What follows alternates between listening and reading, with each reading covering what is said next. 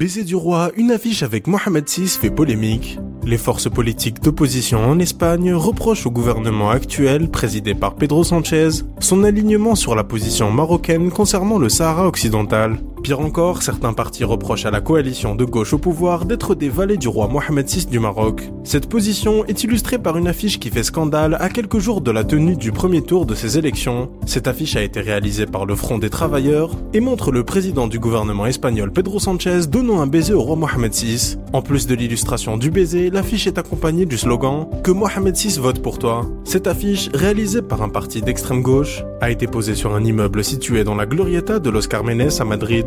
L'affiche est considérée comme violente et comme une forte provocation de la part de ce parti qui se présente pour la première fois aux élections législatives. Le Front des Travailleurs s'est opposé au changement de position du gouvernement espagnol sur la question du Sahara occidental et s'est exprimé ouvertement contre l'allégeance de l'Espagne au Maroc.